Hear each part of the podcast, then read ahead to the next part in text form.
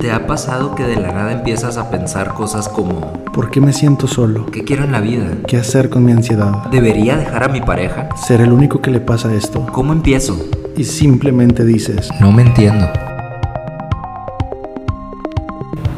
Hey, ¿qué tal? Bienvenidos a un nuevo episodio de No Me Entiendo. Jera Casasus, ¿cómo estás? ¿Qué onda, Elías? Ya estamos ahora sí en el último episodio de la temporada. Sí, último episodio de la primera temporada de No Me Entiendo, que no sé si habíamos explicado más o menos qué es lo que pretendemos hacer, pero queremos sacar temporadas de 10 episodios por temporada, tomar un break de mes, mes y medio como para mejorarnos, idear cosas y regresar siempre con una mejora dentro del podcast. Es correcto. De hecho, uno de los planecillos que traemos es meterle algo de video. Eso Ese es el estamos- reto para la siguiente temporada. Todavía estamos ahí por, por confirmar y obviamente pues sacar como temas más ideados porque, bueno, han estado buenos los temas, la verdad. Sí me han gustado mucho los temas. Sí, a mí me han gustado mucho también. Y, y bueno, como toda la vida, e- esa es nuestra visión, nuestro objetivo, eso es lo que queremos hacer. Puede que se cumpla, puede que no, pero Pueden pasar cosas puede, puede pasar cosas, pero independientemente, lo que, lo que creo que sí puedo asegurar es que vamos a regresar. Eso estoy convencido también.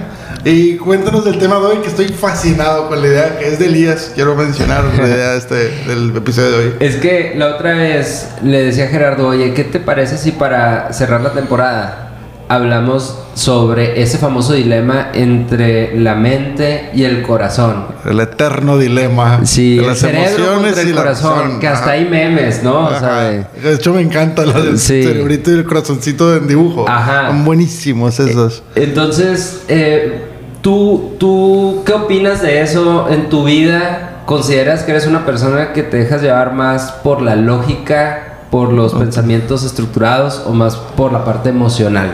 Es algo extraño. Yo siento que mi vida ha tenido tres etapas y la tercera está empezando. En una ocasión yo era 100% corazón, en el entendimiento que corazón es como lo visceral, es como lo emocional y chingue su madre, ¿no? Ese es como, como mi, era mi lema de vida, ¿no? Como si lo estás sintiendo es por algo y lánzate. Luego me volví súper racional, donde entonces lógica, lógica, lógica, lógica y era como... Eh, si lo estoy sintiendo no importa. Y agarré mucho esta cultura de, de basado todo en decisiones, no hagas caso a las emociones, no sientas. Sí. Siento que apenas, ya hasta mis treinta y pico de años, empecé como a equilibrar ese, ese- esos dos temas, ¿sabes? Ya. ¿Tú cómo te consideras? Fíjate que, que escuchándote me, me está identificando mucho. Eh, porque pro- probablemente, pues sí, en la adolescencia, todavía un poco más en la carrera y todo, eh, era más emocional en ese sentido de lo que me emocionaba, hacia eso tendía. Creo que dentro de todo siempre he tenido ese ingrediente un poco más centrado también, más racional. Pero, pero sí, digamos que me importaba más escuchar las emociones.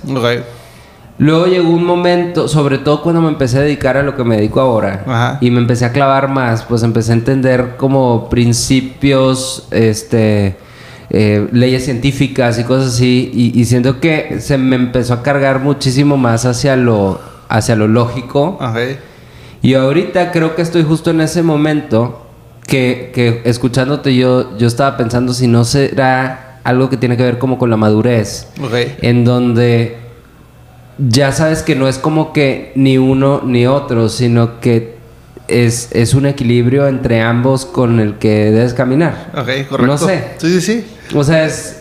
Digo, Yo podemos siento que, explorar que- por ahí. sí, yo siento que un exceso de pensamiento racional y lógico. Eh, como lo, ¿Te acuerdas lo que hablábamos la vez pasada? Sí. No me acuerdo si hablamos en podcast o tú y yo en, en- Sí. eh, por fuera. Honestamente no me acuerdo. Ajá. Pero lo que hablábamos de que por naturaleza somos negativos. ¿Lo dijimos aquí o no? Eh, no, No. creo que no.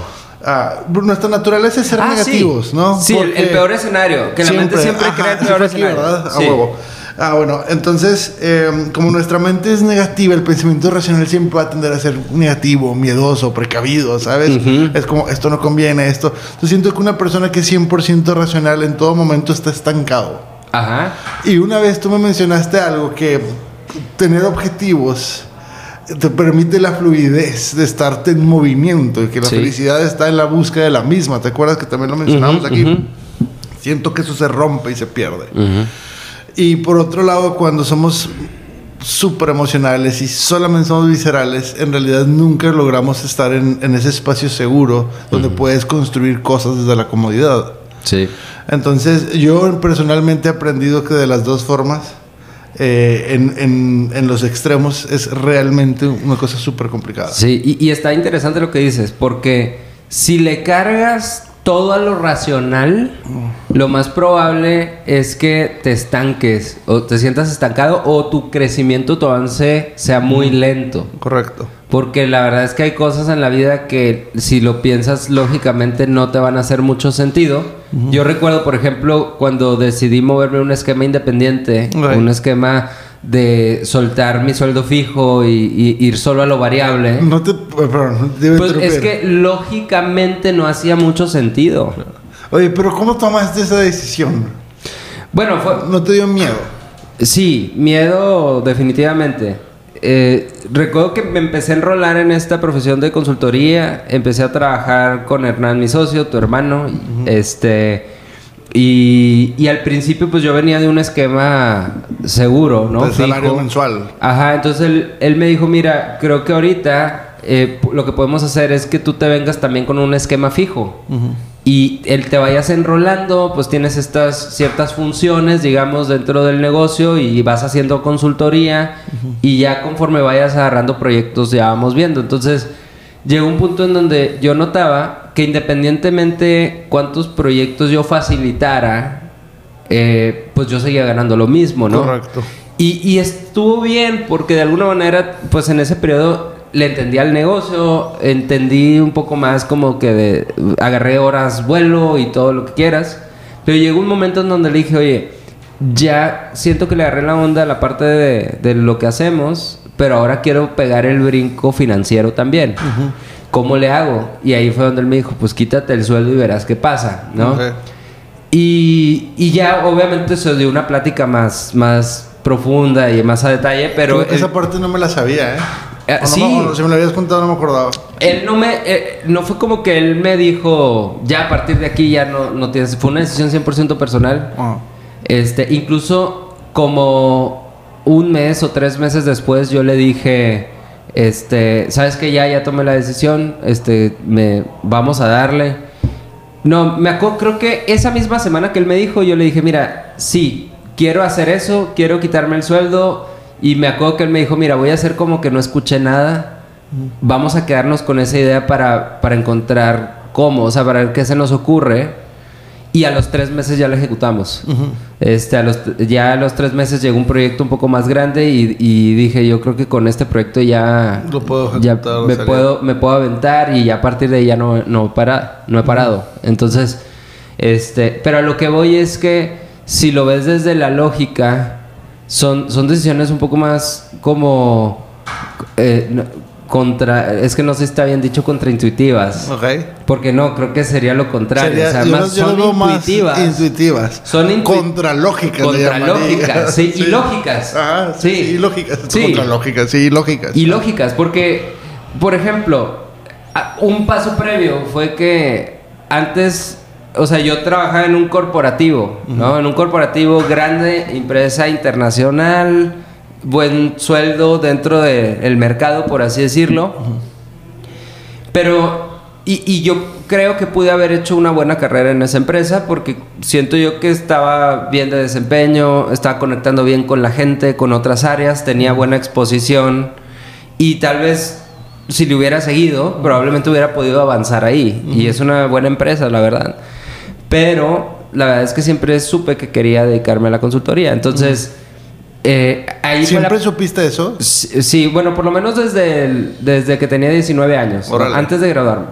Pero el caso es que, que el primer paso fue, dije, bueno, necesito empezar por lo menos a trabajar en una consultora, o sea, en una empresa que por lo menos sepa que el crecimiento del desarrollo vaya para allá. Entonces el primer paso fue irme a una consultoría a trabajar, una consultoría pequeña que tenía cuatro años de haber empezado, con bastante menos sueldo de lo que ganaba en la- el corporativo. Correcto. Y, y también condiciones de trabajo, o sea, infraestructura, herramientas de trabajo, o sea, de que los primeros meses me tenía que llevar mi compu personal para trabajar y cosas así, cuando en el corporativo en el primer día llegas y te entregan tu kit de tu compu, te dan el teléfono de que si te falla le hablas a... A fulanito. A, a- a TI, Ya. vienen y te la arreglan. No, en el otro era tráete tu compu, este, y Sí, mil cosas, a ver ¿no? cómo le haces. Sí.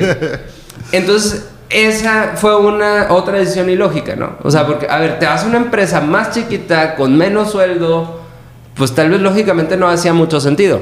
¿Sí me explico?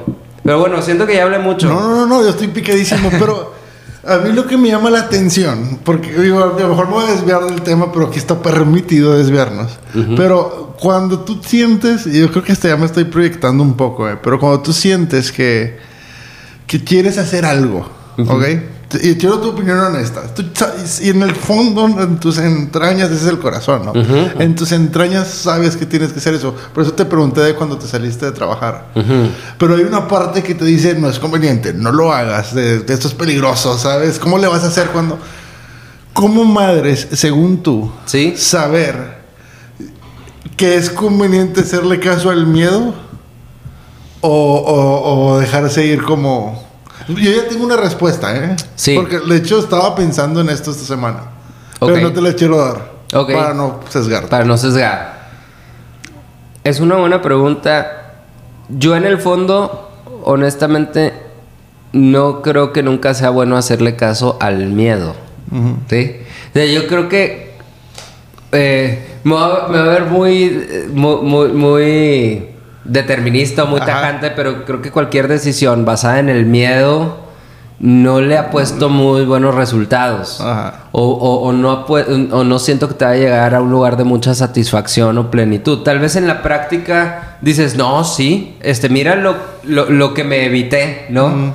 Pero en el interior siento que no te llena, ¿sí? O sea, creo que caes en el estancamiento incluso. Después, creo que, y, y lo, porque lo he vivido, creo que después puede caer un poco hasta en la frustración de madres que no me atreví. Claro. ¿Sí? De hecho, le, le acabo de decir a una amiga que iba a ir a Cancún. Ajá. No, a Acapulco, Acapulco. Ajá. Y, me decía que, que se iba a ir con sus amigas y, y estaba entre que si pagarlo de Acapulco o abonarle la tarjeta porque Ajá. ella le debía y que no sabía qué hacer. Y le dije, mira, en tu lecho de muerte no te vas a acordar de, ay, qué bueno que pagué la tarjeta, Sí. ¿sabes?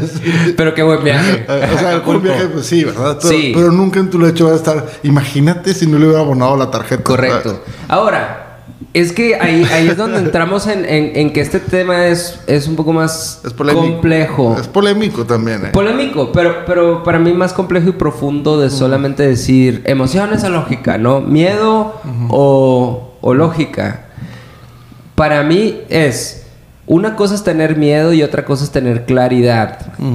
¿Sí? Y es más, te puedo decir, justo ayer decidí junto con mi esposa no hacer un viaje que se nos presentó una buena oportunidad de una persona que traspasó un viaje de verdad barato, o sea, de verdad está muy barato para lo que normalmente podría costar ese viaje. Pero en este momento, en este mes del año, como se nos acumuló con inscripciones de los niños y todo, el gasto de la casa se incrementó. Y si le sumamos eso, no, o sea, creo que a, a mediano plazo o a largo plazo, más, más a mediano plazo, no sería lo más conveniente. Ahora, no fue por miedo, fue por claridad, porque nos sentamos frente a un Excel, ¿sí? Ajá. Claro que, o sea, sí, sí hubiera habido cierto temor, cierto miedo de si, si lo hubiera pagado, ¿no? Pero no fue eso lo que me detuvo, fue Claro. claridad. Ya. Entonces, yo creo que, que también vale la pena como que poner eso en su justa dimensión, porque a veces, o sea, no se trata, no estamos aquí invitando a la gente a hacer cosas imprudentes. E o sea, impulsivas. es que ahí te va cuál es, impulsivas, cuál es mi correcto. respuesta después de mucho pensarlo. Ok. Quise, esa pregunta yo siempre me la he hecho. Y a lo ñoño que soy dije, me la quiero responder con ciencia. O sea, científicamente, es, es- es mi idiotez, ¿verdad? No, Qué no, padre, ajá, qué no. padre. Es científicamente, ¿qué es lo más conveniente cuando una persona eh, eh, algo le dice salte del trabajo, por ejemplo, Ajá. o salte de, de la relación de pareja, o esas Sí. cosas que son como muy relevantes en la vida? Y que el miedo, o sea, es son, son decisiones que nunca se van a tomar sin miedo. Ujú. Nunca, o sea, digo, debe haber casos muy puntuales, ¿verdad? Pero el 90% de las veces que alguien se cambia de trabajo, de casa, de ciudad, de pareja, va a venir con miedo. Entonces, ¿cuándo hacerlo? Y, y hay una cosa que tenemos todos los animales, que se le llama rango de adaptabilidad, que es cuánto tiempo se tarda un animal en adaptarse a un entorno nuevo. Y, y normalmente en el ser humano es, es de dos meses la adaptabilidad. De hecho, 63 días es la, es la forma más correcta de decirlo. Ok.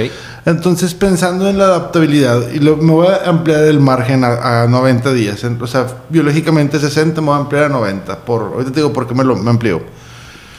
Realmente podemos empezar a vivir una adaptación en tres meses correcta, que es con que es si tú te sales es como lo que más te va a dar miedo, si tú te cambias. ¿Qué pasaría si se empieza a vivir poco a poco la transición de un cambio, ¿no?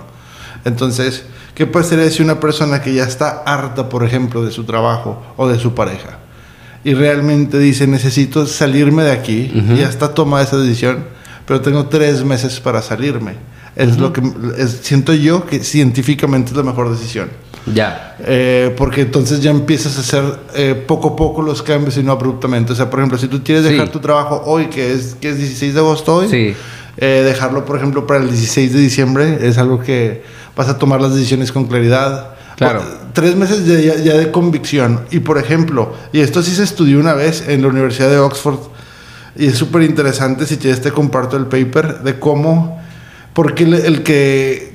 El que termina una relación generalmente ya vivió el duelo, por eso le afecta más al que lo cortan que el que corta, porque ya vivió el duelo, porque la decisión, una vez que termina una relación, la, La decisión la tomó antes. antes. Ajá. Wow, está bien interesante esa parte. Ajá, entonces eh, sí le cuesta decir que ya no quiere relación, pero el duelo ya está sanado en el momento donde la termina y el que lo agarra de, de- de golpe Sí. es, es- es la gran diferencia. eh, una vez hablaba con un amigo que, o sea, que falleció su papá, mi papá también ya falleció, y cómo nos afectó de maneras tan distintas, porque mi papá al fallecer de cáncer y hay un duelo que se va trabajando desde antes de la muerte Sí. que alguien que fallece en un accidente, por ejemplo, que no lo, no lo ves. Sí. Ya sé que me fui a algo muy extremo. No, pero al es algo bien interesante. Pero al principio es el mismo. El cerebro Sí. le estás dando su adaptabilidad Ujú.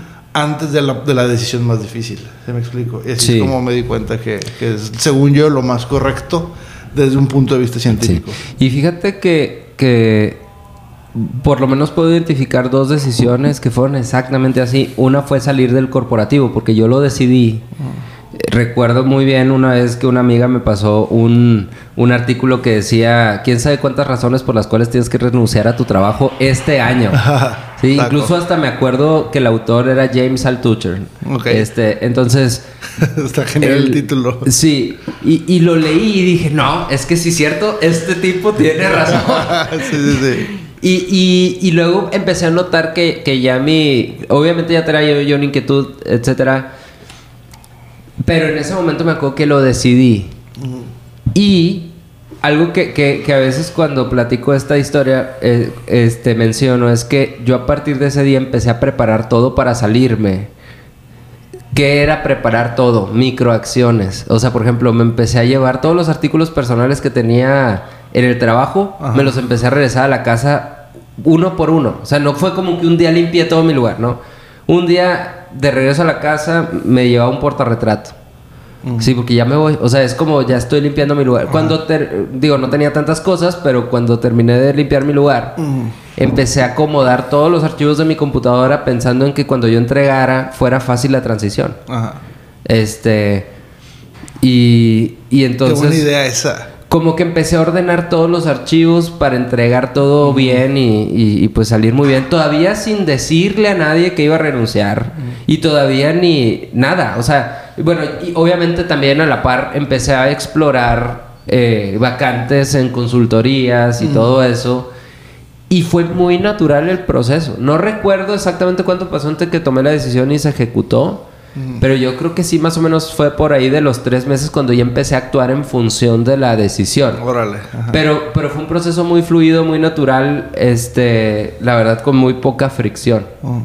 Entonces, este, creo que esa fue una y la otra fue la que ya te platiqué, ¿no? La del sueldo. O sea, que tengo la conversación, lo decido, pero pues se tarda tres meses en lo que cierro un proyecto que me permite dar el paso y doy el paso. Ya. Fíjate que a mí me pasó una vez en el 2009. Ya ves que yo fui hippie mochilero, ¿no? Un tiempo. No, no, no, me la bañé 2011. En el 2011 me acuerdo que yo vi una conferencia de, de un empresario muy poco famoso en ese entonces, un tal Elon Musk, que era el, era el dueño, Oh. de, el dueño de PayPal. Y, y ese vato, eh, en la conferencia, yo nunca lo había visto en mi vida. Eh, se me hizo demasiado excéntrico la primera vez que lo vi. Y él hablaba que solo tenía una mochila con cosas. Hasta me acuerdo que yo lo hablé contigo, según yo. De que fíjate que una conferencia, un empresario que nada más Sí, tiene una maleta. sí, sí, sí. Y que no tiene casa, vive recuerdo puros Airbnbs. Y, que- y yo quería nada más tener una maleta. Sí. Porque decía, siento que las cosas me atan. y, y hubo un momento donde me dieron ganas de agarrar todo, ir a Caritas y donarlo. Wow. Y dije, espérame, todos los días me voy a deshacer de algo. Y así todos los- un día me deshice del refri lo vendí. Y luego de- del, digo, no en ese orden, no Sí, el refri sí, fue sí, lo último. Luego tenis, ropa, hasta que me quedé con, con una maleta. Y estaba pensando en eso, cuando te llevabas cosas de la oficina. Sí. La mente le, da- le gusta la preparación. Y, y de alguna manera también sientes que vas avanzando. O sea, sientes que vas avanzando y, y también, digo, ya poniéndome más, más técnico, pues el cerebro va entendiendo que ya dio un paso y no pasó nada grave. Entonces, va- te vas sintiendo más cómodo con ese, yéndote por ese caminito hasta que cuando menos piensas ya, ya vas más avanzado hacia la decisión, ¿no?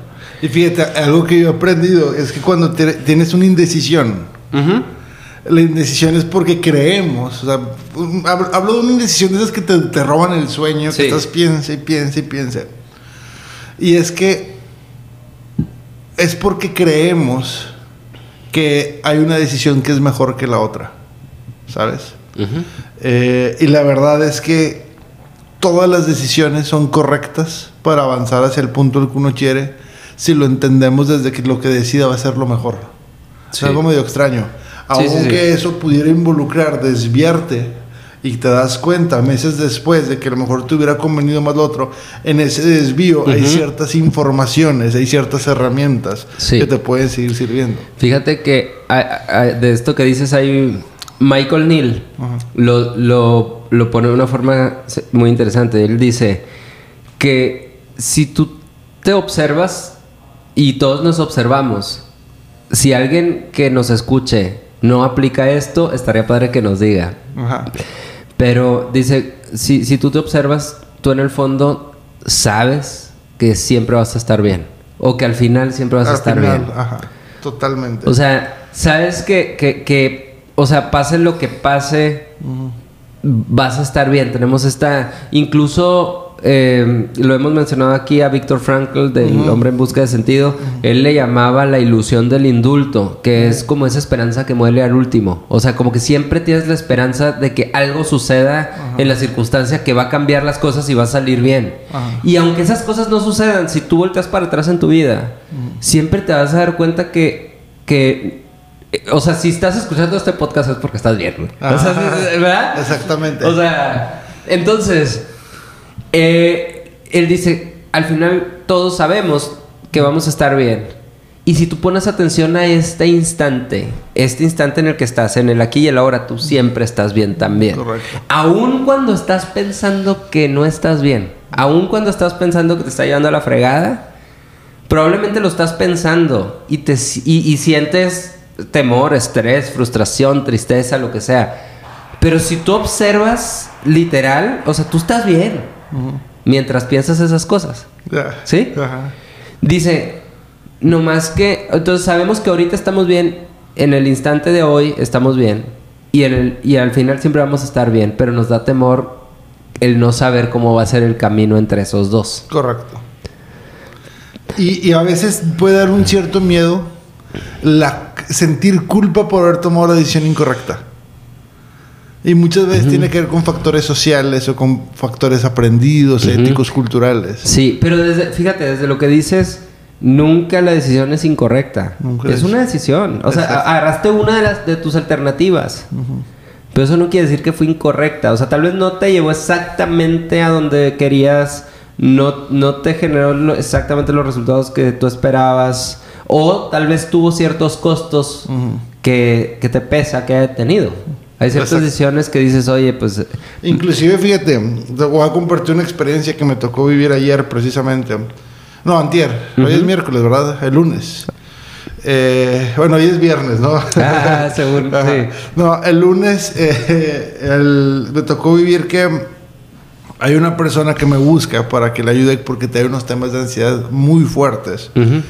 Y hay ciertas cosas que le detonan ataques de pánico, ¿no? Ok. Que voltea a ver algo y le genera un ataque de pánico. Pero lo que más le, le afectaba a esta persona es que no lograba entender por qué. En realidad no es necesario saber por qué te lo genera, pero como que hay ese morbo hollywoodense que en el momento donde te das cuenta todo se resuelve. Ujú. Entonces eh, me busca, le recomendó hablar conmigo y estuvimos una hora y no encontrábamos. Y hay un sistema en el que a través de una serie de ejercicios puedes detectar los orígenes de la ansiedad, ¿no? Entonces como no lo encontrábamos de una manera lógica, eh, le puse estos ejercicios y llegó a una conclusión, algo que no se lo había querido decir a nadie. Y pe- te, te lo narro para que veas lo fuerte, inclusive en estos temas. Eh, después de una enfermedad que tuvo el esposo de ella, ella tomó la decisión de desconectarlo cuando ya no había eh, forma de salvarle la vida.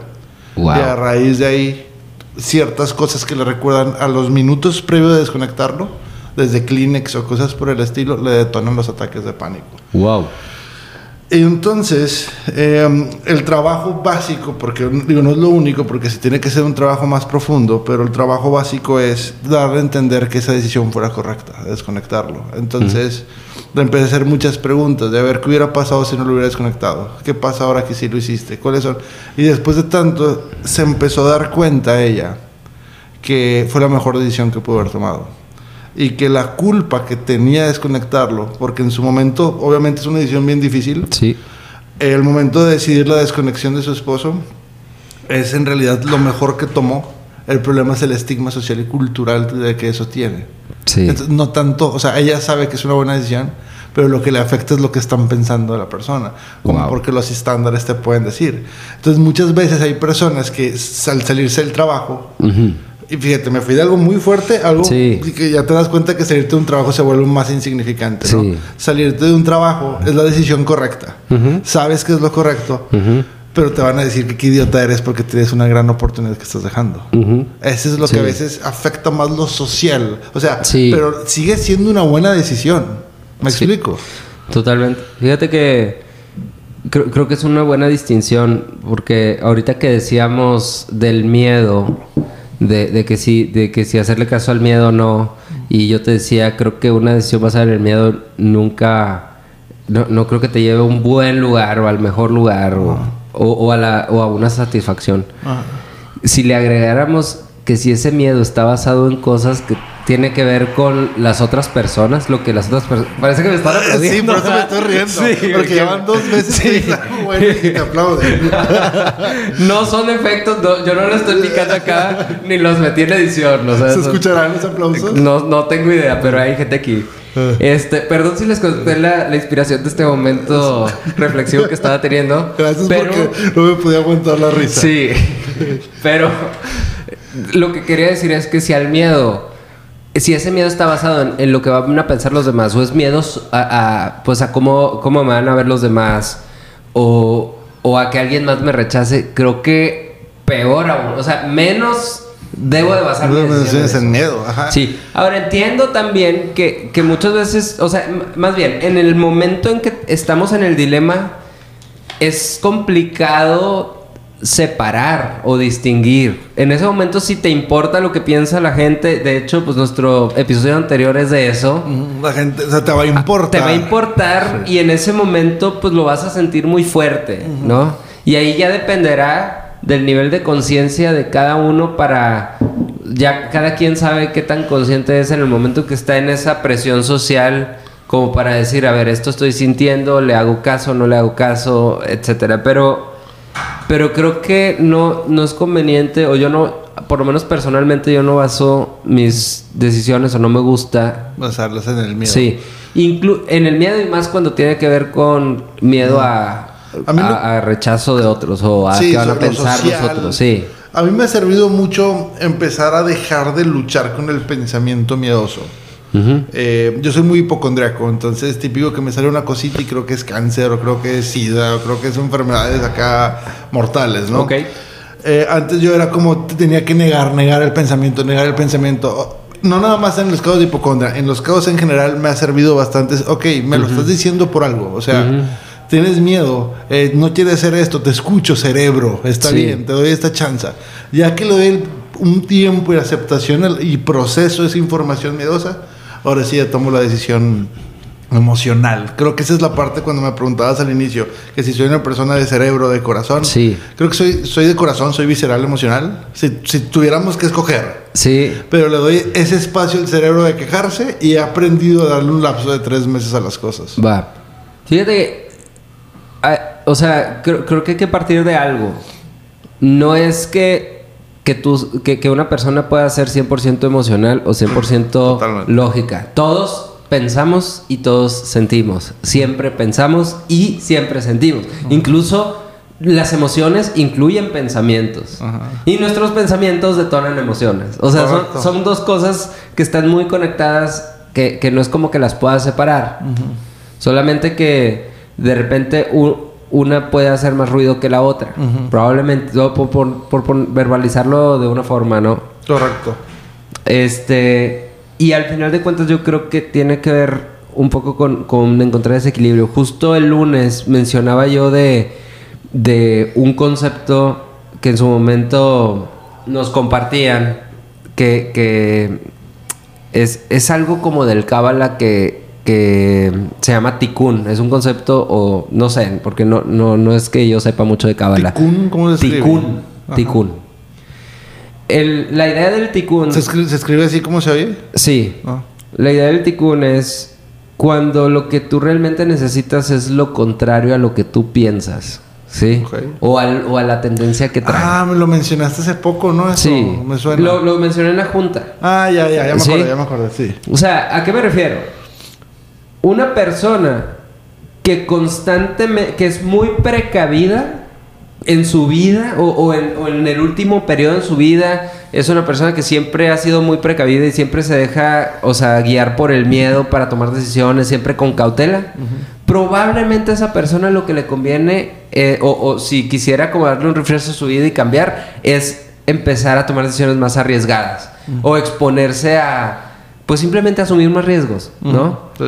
Ahora, una persona que es muy aventada y, y le vale madre del miedo y le vale madre lo que piensen los demás, probablemente lo que le conviene a esa persona es complementar con un poco más de Pues, cautela Sí, sea, lo contrario para jalar la fuerza natural de... para equilibrar, o sea, encontrar ese equilibrio. Sí, como decir, el, el workahólico necesita vacaciones. Ajá, y, hay gente muy huevona que necesita ponerse a jalar. Sí, es sí. correcto. Ajá. Entonces, eh, yo creo que ese- esa también es una perspectiva interesante. De cerebro-corazón. De, de cerebro corazón para decir, a ver, en este momento, en este dilema en el que estoy o en esta decisión, digo, ya llevamos varias que decimos, una es la claridad Ujú. y otra también sería contrastarlo, a ver, e- en un sentido honesto, cuando me, yo me he enfrentado a estas situaciones, desde dónde actúo, desde la lógica o, o desde la emoción, ¿no? Ujú. y, y- y tratar de, de complementarlo con el contrario. Correcto. Creo que Así como, funcionar. como irte a la parte extrema que sirve como poner un contrapeso al freno de la energía que te está impulsando lo que eres. O sea, si Sí. eres demasiado impulsivo emocionalmente, pues vale la pena cuestionarte cómo le puedo meter un poco más de racionalidad a mis decisiones. Sí. Ahora, déjame meter un elemento nuevo a la ecuación. Ok. Sí, que te lo platicaba ayer. Ah, sí. Y ese es como el ingrediente que, que traía para esta conversación también. Bueno, no, no lo traía, se me ocurrió ayer. Ajá. Que es, ¿qué pasaría que- si no, si no es ni la emoción ni el pensamiento? O, o si esos no fueran los únicos dos Ajá. lugares desde, desde donde podemos actuar. Eso me gusta porque rompes la dualidad. Sí. Yo, yo creo, y tiene que ver con lo que ya dije de la claridad. Eh, tiene que ver con nuestra esencia y, y- y vamos a por ponerle un nombre como desde la exploración, ¿sí? Como los niños. Y todo sale porque estoy leyendo un libro que se llama El niño filósofo, se lo recomiendo mucho. Bueno, especialmente a quienes tienen hijos, pero independientemente este, ayuda. Sobre todo la primera parte, te ayuda a conectar como que con esa esencia tuya que tenías desde niño que muchas veces se nos olvida. Pero X, el, el libro menciona cómo un niño realmente, pues es un humano que está descubriendo el mundo. O sea, está descubriendo el mundo. Hay cosas que para nosotros ya son demasiado obvias, pero para ellos es la primera vez que se enfrentan a esas cosas. Entonces, por eso tien- tienen esa capacidad de asombro y esa, esa curiosidad muy genuina, ¿sí? Que de repente pueden preguntar cosas así que, que a un adulto ya ocupado y atareado le pueden parecer sumamente tontas, pero pues el niño lo hace desde un interés muy real, ¿sí? Y, bueno, luego habla de cómo muchas veces nosotros, como por el mismo ritmo de la vida, como papás les podemos contestar la, respuesta más cortante al, niño y poco a poco así es como a todos se nos va apagando un poquito ese, e- ese sentido de exploración. Pero para mí ese spot, de, o sea, ese lugar de explorar desde una curiosidad más neutral, Sí. más de más allá de lo que yo pienso, más allá de lo que yo siento, déjame descubrir qué hay atrás de esto. Ya.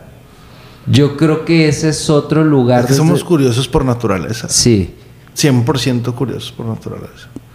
Y yo creo que ese es otro lugar desde do- donde también podemos tomar las decisiones.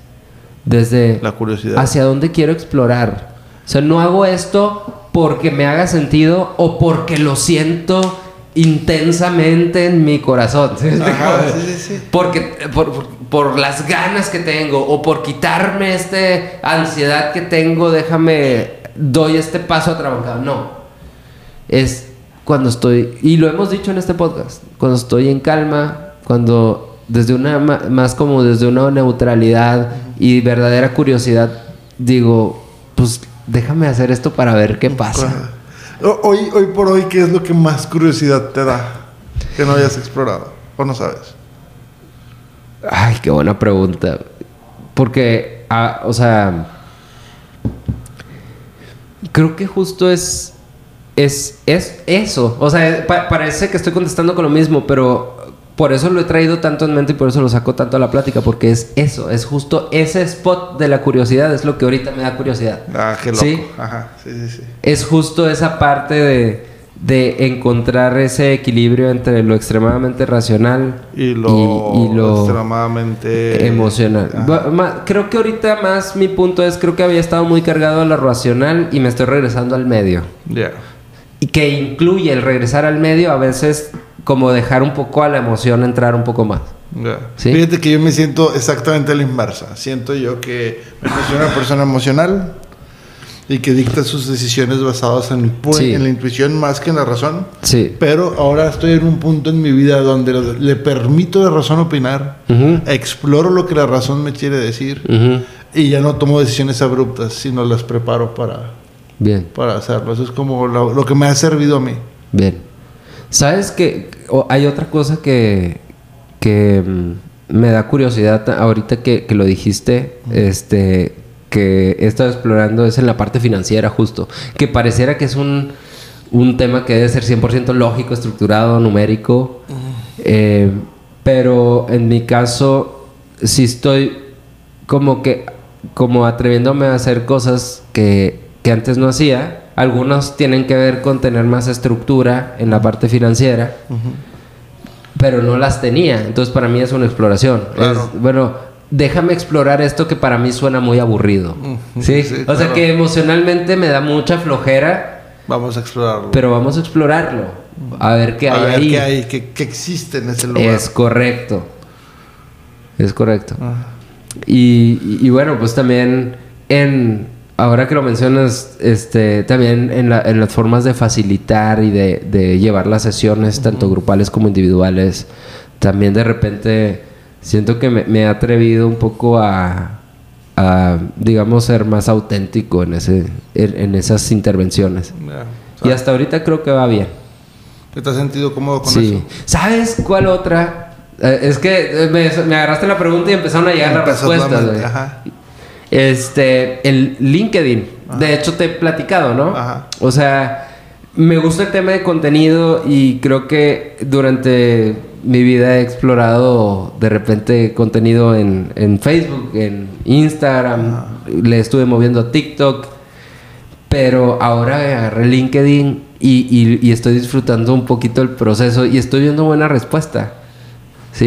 Y, y LinkedIn otra vez era una red social que me parecía muy aburrida y por eso no me metía. Entonces dije, a ver, a pesar de que me parece muy aburrido, ¿qué Vamos pasa si lo exploro? Y desde ahí ya se está haciendo como entretenido y le estoy agarrando un saborcito. Órale, qué chido. ¿Sí? Ahora, eso mismo podría pasar si agarro ese approach y me lo traigo otra vez a Instagram o a TikTok. Probablemente eso me permitiría intentar cosas diferentes a las que en algún momento hice. Correcto. Y es que yo siento que tenemos un... La intuición es como una especie de radar que te va indicando dónde es conveniente explorar. ¿Sí me explico? Sí. Eh, yo que jugaba mucho de niño Zelda. En el Zelda cuando tú pausas el juego, eh, te sale el mapa, o así era antes, no sé en los nuevos Zeldas. Y en el mapa te brillaba, no exactamente dónde ir, pero la zona donde está lo siguiente por hacer. Y para mí esa siempre sido una analogía de mi vida. Que es pausar el juego, pues significa como poner un alto. Y en el fondo vas a saber hacia dónde brilla el mapa. Eso, Voltear, a, a ¿no? a dónde hay que ir a explorar. ¿no? Voltear para En tu dónde. caso, hay una cosa que, que tú ya sabes que debes de explorar por LinkedIn. Sí. Todavía no sabes bien qué va a haber ahí. Sí. Pero la intuición te dice que explores por ese lado, ¿no? Sí. Y, y- Y, lo peor que puede pasar, que nunca es así, pues que no haya nada ahí. Ajá.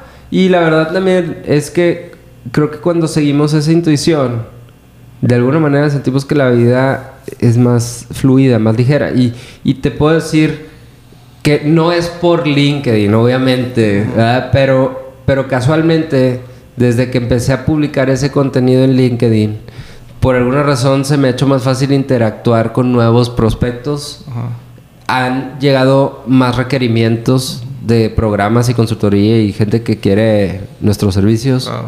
Lo hubiéramos pedido a LinkedIn que nos pagara ¿no? Y- antes de este episodio como patrocinador Está- oficial. sí, sí. Porque con LinkedIn el idea es claro. Sería buenísimo, Sí, pero no, no, no va por ahí. No es broma. Y- pero, y, y también en, en el plano personal te puedo decir que ha habido otras cosas, como que por alguna razón se me ha hecho más fácil ya desde hace tres semanas para acá retomar mis hábitos de ejercicio y alimentación. O sea, a eso voy. O sea, sigues la intuición en algo que puede ser totalmente ilógico. O sea, eh, de ninguna manera le diría a alguien que agarre como fórmula, empieza a publicar contenido en LinkedIn y vas a ver qué fluida va a ser tu vida, ¿verdad? Ajá, sí. Este, pero eh, te empiezas a alinear. ¿Sí me explico? Simón. Y, y son esas cosas ilógicas, pero ta- también te puedo decir que tampoco venían de un rush emocional. No, no fue como que un día vi un post que me emocionó mucho o vi a un influencer de LinkedIn y dije, sí, qué padre, y yo, y me voy a hacer famoso en LinkedIn y voy a hacer eso. No, güey. O sea, fue un día estaba ahí, me metí para buscar prospectos y empecé a ver algunas publicaciones y dije, oye, como que estos ya le estoy entendiendo al formatito que usan para que la información que pones ahí es interesante. Entonces, Claro. deja, ¿qué pasaría si yo lo hago? Y pongo un post y se me hace medio viral ahí. Y ya de ahí le empecé a seguir, ¿no? Entonces, es más, el, el tercer spot que yo pongo en la mesa es, es, que, es la exploración. y, y desde ahí es donde he notado que más fluida es la cosa. Pues la exploración. Yo lo tengo bien ligada la exploración con la intuición. Siempre he dicho que la intuición no es más que un instinto interno que traemos, probablemente espiritual, luego debatimos eso, que te dice por dónde explorar. Eso es lo Sí. que yo he definido la intuición. Sí, y, y mira, de- déjame contarte un- una anécdota que nunca he contado así en un foro de público, pero, pero está interesante. La primera chava que yo empecé a, a salir aquí en Monterrey coincide en el momento que yo conozco a Hernán, porque lo escuché en una conferencia, me ganchó el contenido que, que él tenía y digamos que lo agarré como mentor. Entonces, cuando invito a salir a esta chava, le digo Hernán, oye Hernán, ¿qué sabes del tema de, o sea, tú que sabes mucho del funcionamiento humano y la mente y los pensamientos, ¿qué me puedes recomendar en el tema con las chavas, no? Ajá. Y me da una explicación muy lógica de cómo funciona este tema de relación hombre-mujer. Y, y yo lógicamente empiezo a aplicar todo, pues a las dos semanas ya andaba con ella. Pero no me detuve a... No, no hacer un análisis. a observar cosas, ¿sí? Entonces, Fuiste muy estuve- mecánico. Ajá, o sea, seguí lógicamente la técnica y funcionó. Funcionó porque pues al final de cuentas sí me hizo caso y todo. Pero pues digamos que estuve tres años en una relación que no fue la, la relación más óptima, ¿sí? Claro. Entonces, después de eso, como que dije, ok, ya aprendí, déjame re- como mejorar algunas cosas. Y siento que ya después pude entender como que, las técnicas o la parte lógica le puedes dar un mejor uso cuando está acompañado también de, de observar también tus emociones y observar lo que la intuición te dice. No sé si me explico. Totalmente. Y eso me conecta con, con otra analogía que, que alguna vez hice con un mentor que me dejó de tarea ver la película de los 47 Ronin, donde sale eh, Keanu Reeves. No te hago el cuento largo, pero unos samuráis tienen que ir a un viaje que es toda una travesía y pasar dificultades para, para ir por unas espadas y con esas espadas regresar y pelear una batalla.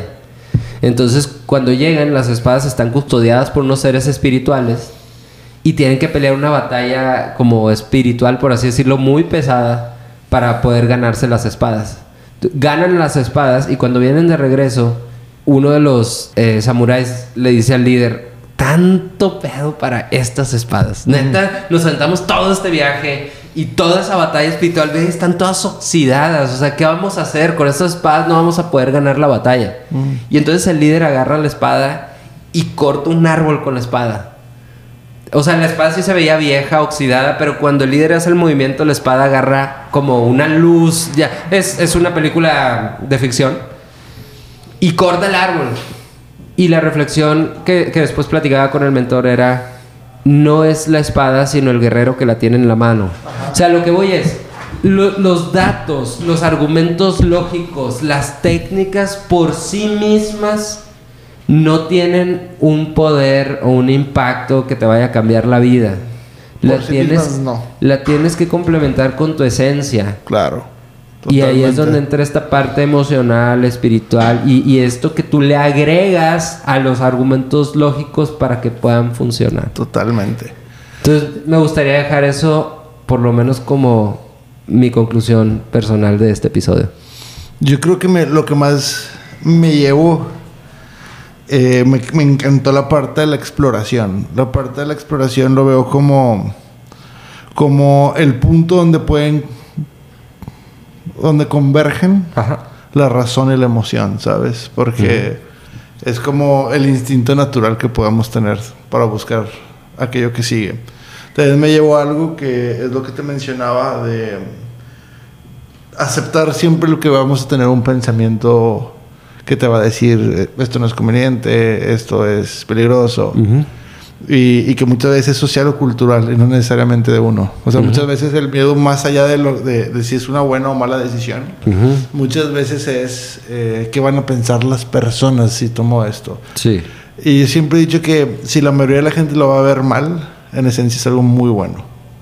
Está bien Órale. raro eso, pero yo siempre siento que, que el molde está diseñado para romperse. Ok. Entonces, si... si Somos como las mariposas Sí, que la tenemos que romper la... el capullo. El capullo. Y si la mayoría de la gente no, no está en un punto en el que, en el que se sienta como, eh, como protegido, cuidado, respetado, aceptado por la sociedad, es, es que es algo que realmente viene de adentro, ¿sabes? Wow. Esa es mi opinión. Buenísimo. Pues mira, lo que más me gusta es que creo que podríamos hacer parte 2, parte 3, parte 4 de este. O sea, fácil, yo creo que podría, hablar toda la mañana de este tema. Totalmente. Este, por el momento lo vamos a dejar aquí como esta primera entrega de este tema. De hecho, puede ser como la segunda parte del inicio de la temporada 2. Es algo Sí. que estoy pensando. Podríamos retomar este tema en, en la temporada 2, episodio 1. Y pues gracias, de verdad, por acompañarnos en esta primera temporada, estos 10 episodios, las personas que nos prestaron sus oídos y su tiempo para, para escuchar. Y, y bueno, nos encantaría saber de ustedes a través de nuestras redes sociales. Sí, Era- que nos digan si lo ven, sí, digo si lo ven, si lo, Sí, escuchan, si lo si les gusta, si les gustaría eh, que habláramos de algo. No sé, todo, toda la retro ayuda, ¿no? Sí, claro. ¿Dónde te encuentran en redes? Búsquenme como G de Gerardo Casasus, todas con S. Me pueden buscar en Instagram, en TikTok, en Facebook. Eh, y ahí déjenme un mensaje. Yo creo que Instagram es donde con mayor eh, rapidez tengo acceso a contestar, ¿no? Pero... Muy bien. A mí me encuentran como Elías Ellis en Instagram y Elías.celis en TikTok.